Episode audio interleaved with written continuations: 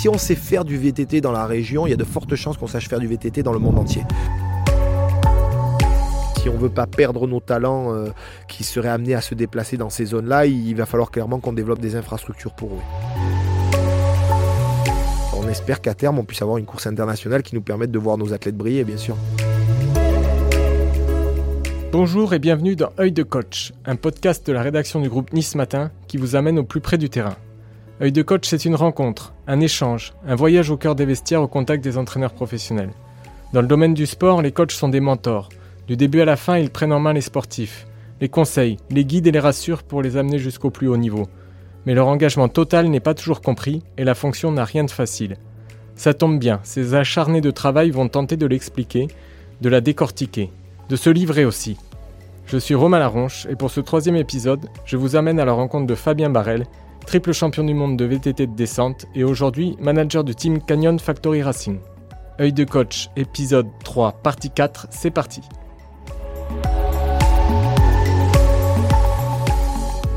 Alors, on ne peut pas évoquer euh, le VTT sans parler de, la légion de, pilotes qu'il y a dans la région. Oui, bien sûr. Alors, le, le grand précurseur, c'est Nicolas Vouilloz.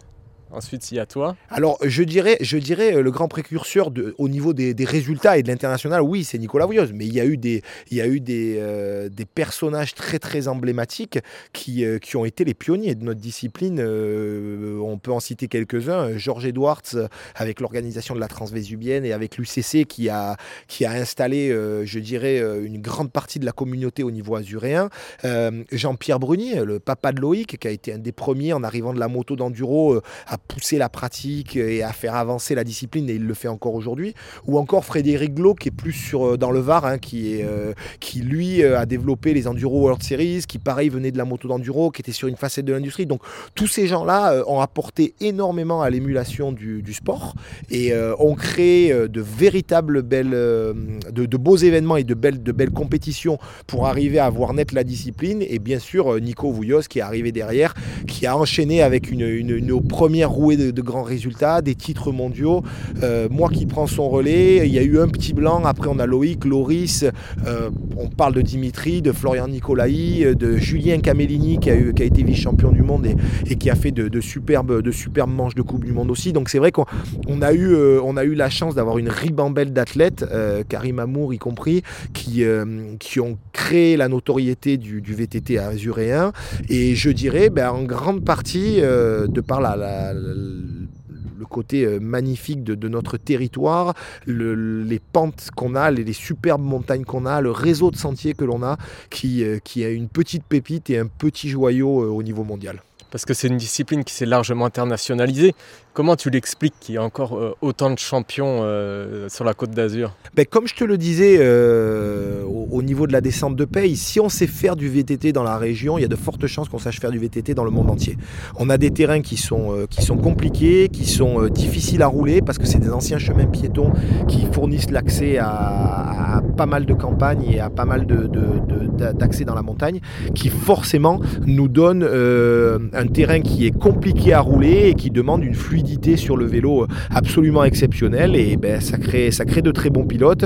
Et comme il y a une véritable culture de la compétition aujourd'hui euh, au niveau azuréen, ben, on se retrouve avec des superbes champions. Est-ce que tu penses que toi, ton parcours a pu aussi en influencer certains bah, J'espère en tous les cas. Euh, je pense que tout le monde a mis sa petite pierre à l'édifice, euh, plus ou moins grosse, mais qu'on y a tous un peu participé. Euh, dire que c'est que c'est que moi, bien évidemment que non. dire que je ne l'étais pas du tout, je ne pense pas non plus. Je pense qu'on a tous apporté une pierre à l'édifice plus ou moins grosse et que, et que c'est ce qui fait aujourd'hui qu'on a une superbe communauté, des superbes réseaux et surtout une dynamique au niveau des collectivités qui, qui est des plus belles aussi. Qu'est-ce qu'ils pensent euh, les Américains, les Australiens de, ce petit territoire qui gagne tout? Ben, Clairement, euh, clairement il, y a, y a, une forme d'admiration de, euh, à ce niveau-là où, où, ils se disent mais ce petit endroit du monde, pourquoi il est, il est, il est si, si différent des autres? Ben, Clairement, ils viennent s'entraîner quelques mois et ils comprennent de suite pourquoi. D'ailleurs, toi, on a oublié de l'évoquer, et de ta structure, des fois, tu les fais venir ici, à Blosas, à Paye. Bien sûr, bien sûr. le, le, but, j'ai couru le monde pendant des années à aller gagner des compétitions et le but était de pouvoir ramener pas mal d'athlètes à découvrir notre beau pays et à en développer la, la notoriété et le, et le positionnement au niveau de la préparation qu'on a ici. Donc oui, tous les athlètes viennent très régulièrement, on fait des stages et on les fait rouler sur nos pistes et on, applique toute la rigueur que j'ai pu avoir pour moi pendant ma carrière à, toutes ces personnes-là. Oui. Alors aujourd'hui, la star de la discipline, c'est Loïc Bruni. Il t'a dépassé au niveau du palmarès. Oui, très largement, oui. tu penses qu'il peut aller chercher euh, Nicolas Vouilloz alors aller chercher Nicolas Vouilloz, ça serait assez impressionnant parce que c'est vrai que Nico a, mis la barre, la barre très très haute, mais Loïc fait une carrière absolument exceptionnelle euh, parce que parce que plus d'y avoir le talent et d'y avoir le physique, il y met la tête. Euh, c'est quelqu'un de très intelligent, qui a une très très bonne approche de la course, qui a très bien compris l'industrie et, le milieu. Et euh, aujourd'hui, ben, c'est une locomotive absolument magnifique, pas qu'au niveau azuréen et encore moins au niveau que national, mais vraiment au niveau international. Il fait beaucoup de bien à notre discipline euh, puis ben, sa, sympathie, sa simplicité euh, euh, met notre sport au niveau qu'on souhaite l'avoir, c'est-à-dire avec une très grande convivialité et, proximité des, fans et des gens qui, nous, soutiennent. Il était allé chercher ses titres mondiaux, il, se transcendait le jour J. depuis deux ans, il est peut-être plus complet. Il, a gagné le classement général de la Coupe du Monde. Est-ce qu'il n'a jamais été aussi fort qu'en ce moment? Ah, je pense qu'il est, particulièrement fort. Il nous a fait les deux, trois dernières années euh, des, saisons absolument exceptionnelles. Euh, d'autant plus qu'il y avait une compétition, euh, je pense, comme il y a rarement eu au niveau des Coupes du Monde, avec Amaury Piron, Loris qui progressait et beaucoup d'athlètes qui sont venus se positionner parmi les meilleurs mondiaux. Donc une compétition très très sévère et il a, il a, il a montré une gestion mentale, une gestion technique, une approche du sport où, je dirais, ben, ce qu'on disait tout à l'heure, il, il a pris de Nico la préparation mentale, euh, dans la préparation euh, technique, pardon. Il a, il a pris un peu de moi dans la, dans la gestion mentale et dans l'engagement, euh, j'espère en tous les cas. Et, tout ça mis bout à bout, il, est, hyper complet et fait vraiment, comme je te le disais, du bien, du bien au sport et du bien à tout le monde et fait rêver beaucoup de personnes. Alors il y a deuxième cagnois, tu l'as évoqué, euh, Loris Vergier, qui se rapproche hein, en, termes de résultats de, Loïc. Ah ben, il a fait une saison magnifique l'année dernière. Hein, Loris, euh, c'est un, talent euh, d'instinct, de finesse sur le vélo. Hein. Ils ont deux profils de pilotage totalement différents. malgré ça, ils font rêver le niveau mondial aussi de, manière majeure tous les deux. Et c'est vrai que Loris, un peu comme Florian Nicolaï, je les mettrais dans les mêmes catégories, ont touché de terrain absolument incroyable avec euh, un engagement de pilotage qui est, très beau à voir aussi. Et c'est vrai que l'année dernière, il nous a fait une saison euh, exceptionnelle. Donc on, va voir cette année, ça va être très intéressant de voir s'il va trouver la constance et, et, la force pour aller se battre contre, contre Amaury et Loïc.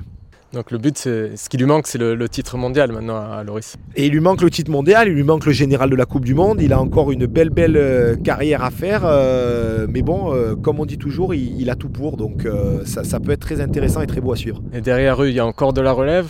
Ah oui, oui, bah, il y, a, une relève magnifique qu'on n'a pas évoquée. Et d'ailleurs, je l'ai oublié dans les champions azuréens, c'est Thibaut Daprella qui qui a fait une, saison exceptionnelle l'année dernière. il est passé à côté du titre mondial en junior. Sur, sur, des erreurs et un peu des, un peu des bêtises qui, arrivent, hein, des erreurs de, jeunesse. Euh, il a redressé la barre suite à une blessure au genou absolument euh, de manière exceptionnelle l'année dernière. Il a, il a fait des super podiums en Coupe du Monde, il a fait un très beau général de Coupe du Monde et, et, je pense qu'il a fait un très bel hiver et qui va être très très intéressant à suivre cette année. Et comme toi, il arrive très très jeune sur le, sur le circuit. C'est pas, pas un handicap, c'est pas un frein? On peut être prêt euh, en, étant. Ben, j'ai envie de te dire, ça dépend tout de la maturité du personnage et de la manière de, de gérer euh, la pression et l'environnement. Et euh, je suis pas du tout, mais pas du tout inquiet pour Thibaut. Et derrière lui, il y a encore des, de très jeunes qui, poussent déjà à la porte. Oui, ben on a euh, Hugo Marini qui, qui, fait partie des, gros talents et qui, euh, qui, sont, euh, qui fait partie des jeunes qui, arrivent derrière. Je, pense que l'école azuréenne fait partie, et si ce n'est la plus belle école du VTT mondial. Et j'espère qu'on va continuer à former et à faire grandir de très grands champions. Donc là, on évoquait la partie d'H en enduro aussi Ah, enduro compris, il y a de très très très beaux athlètes qui ont qui ont qui ont qui ont montré le bourg de leur nez l'année dernière. On a alors un peu plus dans le Var, Cécile Ravanel et Cédric Ravanel qui qui ont un beau pool de jeunes qui ont très très bien progressé et qui ont montré euh, euh, l'année dernière d'excellents résultats. Et c'est vrai qu'on est amené, euh, je pense, en enduro tout comme en DH à avoir à avoir des, des progressions vraiment importantes et le VTT azuréen, comme on le disait, est bien loin de bien loin de s'arrêter de briller. C'est plus facile de s'entraîner quand même en DH euh, dans le maritime qu'en enduro? Je pense que c'est plus facile aujourd'hui de performer en enduro qu'en DH. Euh, parce que comme je te le disais, les disciplines ont beaucoup évolué et euh, le, terrain se, prêtait à, la, descente de l'époque et qui est devenu un peu l'enduro d'aujourd'hui, euh, alors que la descente vraiment mondiale et les vitesses de pointe qu'on a aujourd'hui, si on souhaite vraiment continuer à avoir des pilotes de DH qui sont sur le devant de la scène, il va falloir vraiment qu'on développe des infrastructures appropriées.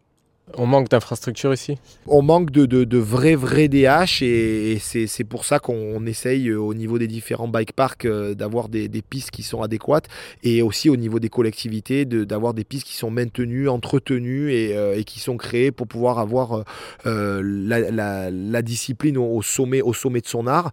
On peut voir ben voilà, des, des, endroits comme les Portes du Soleil, Léger ou encore ce qui se passe aujourd'hui en Andorre avec le gros développement qu'ils ont, des infrastructures qui sont Et si on veut pas perdre nos talents euh, qui seraient amenés à se déplacer dans ces zones-là, il, va falloir clairement qu'on développe des, infrastructures pour eux. Est-ce qu'ici on a des pistes caillouteuses, mais il y a de moins en moins euh, en, Coupe du Monde, c'est ça? Ben, En fait, c'est pas caillouteux, c'est qu'on a des pistes qui sont très étroites, ce qu'on appelle euh, single track, c'est-à-dire des chemins étroits, piétons. et en Coupe du Monde, on a quand même des tracés qui sont beaucoup plus larges, avec des vitesses de pointe qui sont beaucoup plus hautes. C'était un peu le problème à l'époque, et ça l'est beaucoup aujourd'hui. Et si on veut continuer à maintenir ce niveau-là, il, il faut faudrait qu'on ait des, des, collectivités, des infrastructures qui soient développées pour. C'est quoi la vitesse maximale d'ailleurs en, Coupe du Monde? Ah bah, la, vitesse maximale, on peut atteindre des pointes euh, sans aucun problème à 80-85 km/h sans trop de soucis. Et aux États-Unis, moi à l'époque, euh, je me rappelle sur une piste qui s'appelait euh, Mammoth Mountain, qui était, la, qui était une des pistes les plus rapides, on avait pris 95 km/h. Donc ça peut prendre des vitesses de pointe très très hautes. Maintenant, la vitesse moyenne, on va dire que ça navigue entre 40 et 70 km/h, on va dire. Intérêt à avoir un bon freinage. Là. Et, ouais, les freins, c'est pas un problème, c'est surtout d'avoir toutes les protections et surtout la motricité et le grip qu'il faut pour. Euh, maintenant, je te rassure, les machines ont évolué avec la vitesse et euh, il y, a un potentiel incroyable. D'ailleurs, euh, c'est pour ça qu'on recommande toujours bien la, prudence à tout le monde et s'il y a un message global à, pouvoir fournir à, tous les nouveaux pratiquants, etc., c'est bien sûr de, de, ne pas manquer au port du casque et voire même genouillère et dorsale pour pouvoir pratiquer de manière la plus sécuritaire possible. On a évoqué euh, les, pistes euh, du département. Cette année 2021, ce sera une grosse année de VTT pour, euh, pour le département avec deux championnats de France c'est quelque chose qui est, magnifique, puisque, comme on l'a dit, euh, l'émulation euh, qui se crée au niveau des collectivités, au niveau des communautés, passe souvent par l'événementiel. Et euh, d'avoir l'opportunité d'avoir les championnats de France sur nos terres, c'est aussi une véritable représentation auprès des jeunes, de les faire rêver, de les faire venir voir et de les motiver à pratiquer. Et donc, oui, on, on a la chance d'avoir plein de belles possibilités à ce niveau-là pour pouvoir faire ce qu'il faut. Qu'est-ce que tu attends de, Valberg alors pour la, descente euh, je, pense qu'on a, on a vu des courses qui, étaient déjà très belles au niveau euh, régional et au niveau des, Coupes de France, euh, puisqu'on a un tracé qui est beau, qui est assez rapide, même bien rapide, où ils ont élargi des zones. On n'est pas sur une piste de niveau Coupe du Monde, mais on est sur une très très belle piste nationale. Donc je pense qu'on va se retrouver avec un bel événement, une retransmission télé qui devrait, j'espère, pouvoir être très valorisable pour le territoire et qui va motiver tout le monde à pouvoir développer les infrastructures qu'on évoqué et conserver un des plus hauts niveaux mondial comme on l'a eu ces dernières années. Alors c'est pas directement ton domaine, mais il y aura aussi le, cross-country à, à Levins. Tu, seras, tu seras présent, tu vas suivre ça? Bien sûr, ah oui, bien sûr. Bah, on a la chance d'avoir cet événement-là. On connaît la, la, dynamique qui est exceptionnelle aussi à Levins. Hein. On a un club qui, euh, qui est très très actif, comme peut être le club de l'US Cagne, euh, qui l'était au niveau du, cross-country. Euh, ils ont une, une belle, un beau pool d'athlètes qui, qui qui performent déjà au niveau national et international. Donc euh, avoir un événement de championnat de France, c'est totalement légitime sur la, commune et sur la métropole qui, va permettre, euh, j'espère, comme je te disais une fois de plus, de continuer à être une véritable locomotive pour la discipline.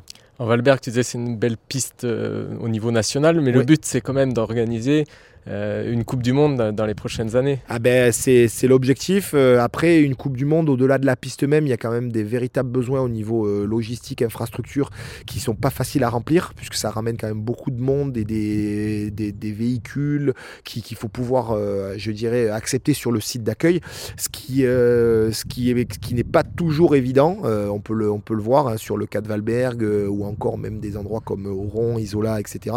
Donc c'est tous ces cahiers des charges sont à étudier par l'UCI, la Fédération internationale. Et bien sûr, on espère qu'à terme, on puisse avoir une course internationale qui nous permette de voir nos athlètes briller, bien sûr. Et dans la vallée du Paillon, c'est possible d'organiser une course euh, au moins nationale? Une course nationale, on avait fait une, Coupe de France d'enduro à l'époque euh, sur, euh, sur le, territoire de Blosas qui avait, qui avait été très bien. sans aucun problème, on pourrait faire une course, une course internationale et nationale d'enduro. Après une compétition de, de descente, aujourd'hui, on n'a pas de site à proprement dit qui pourrait, qui pourrait s'y prêter malheureusement. C'est quelque chose euh, sur lequel tu aimerais t'investir? Ben, C'est quelque chose, à partir du moment où c'est bon pour la discipline et qu'il y a une motivation euh, de, de, collectivité ou de diverses euh, communautés, bien sûr, moi, mon soutien sera toujours présent tant que c'est bénéfique au VTT au sens large. C'est le cas quand même, au moins la métropole nice côte ah, la, la, métropole a d'énormes motivations quant, à, quant au cyclisme et surtout euh, et encore au niveau du VTT, que ce soit au niveau des stations du Mercantour ou encore sur le site métropolitain, il y a des réseaux de sentiers qui sont mis en place, il y a de l'itinérance qui est mise en place, il y a une, un véritable positionnement euh, sur euh, le, les, réseaux pour arriver à communiquer sur notre territoire. Donc oui, il y a une émancipation de, des, des, disciplines qui, qui, crée, qui se crée au niveau des collectivités, au niveau de la collectivité au sens large. Et euh, cette volonté, elle est, elle est, très présente. Maintenant, euh, il faut arriver à, arriver à, progresser de manière euh, intéressante pour comprendre l'intérêt qu'il y a au niveau touristique et au niveau collectif versus l'intérêt au niveau de la communauté et des compétitions même. Donc tout ça doit bien s'emboîter avec une véritable stratégie, ce qui est fait et géré, je pense, de main de maître par la métropole aujourd'hui.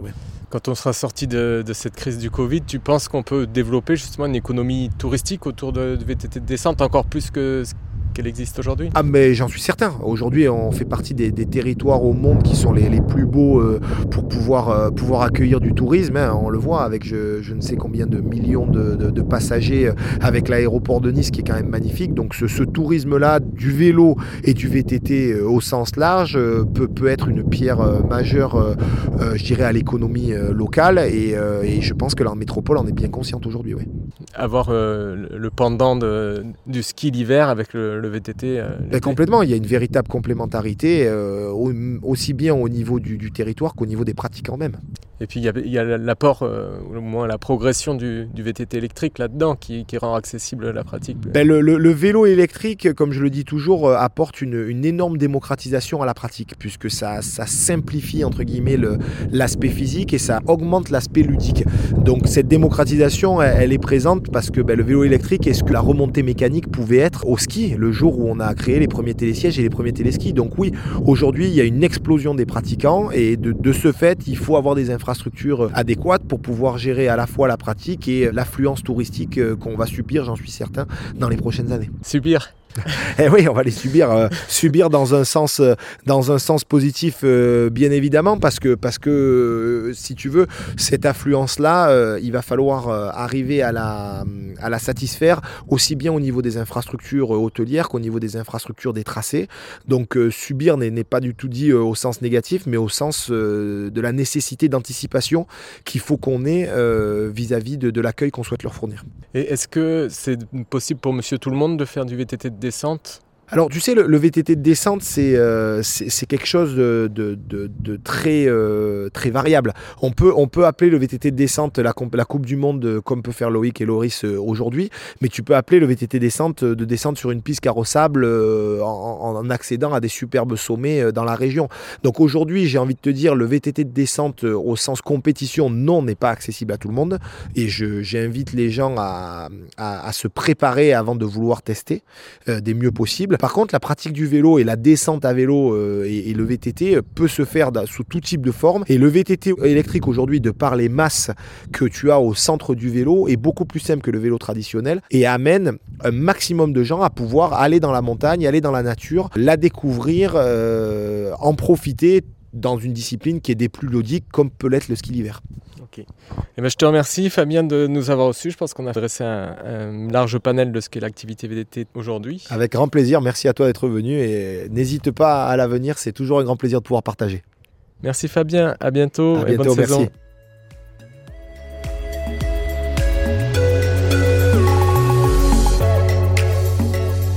Merci d'avoir écouté ce podcast jusqu'au bout. Mais restez avec nous, les aventures de ces entraîneurs se poursuivent chaque semaine. En attendant, n'hésitez pas à vous abonner et à partager ce podcast autour de vous.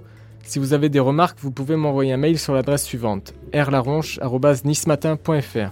La suite au prochain épisode.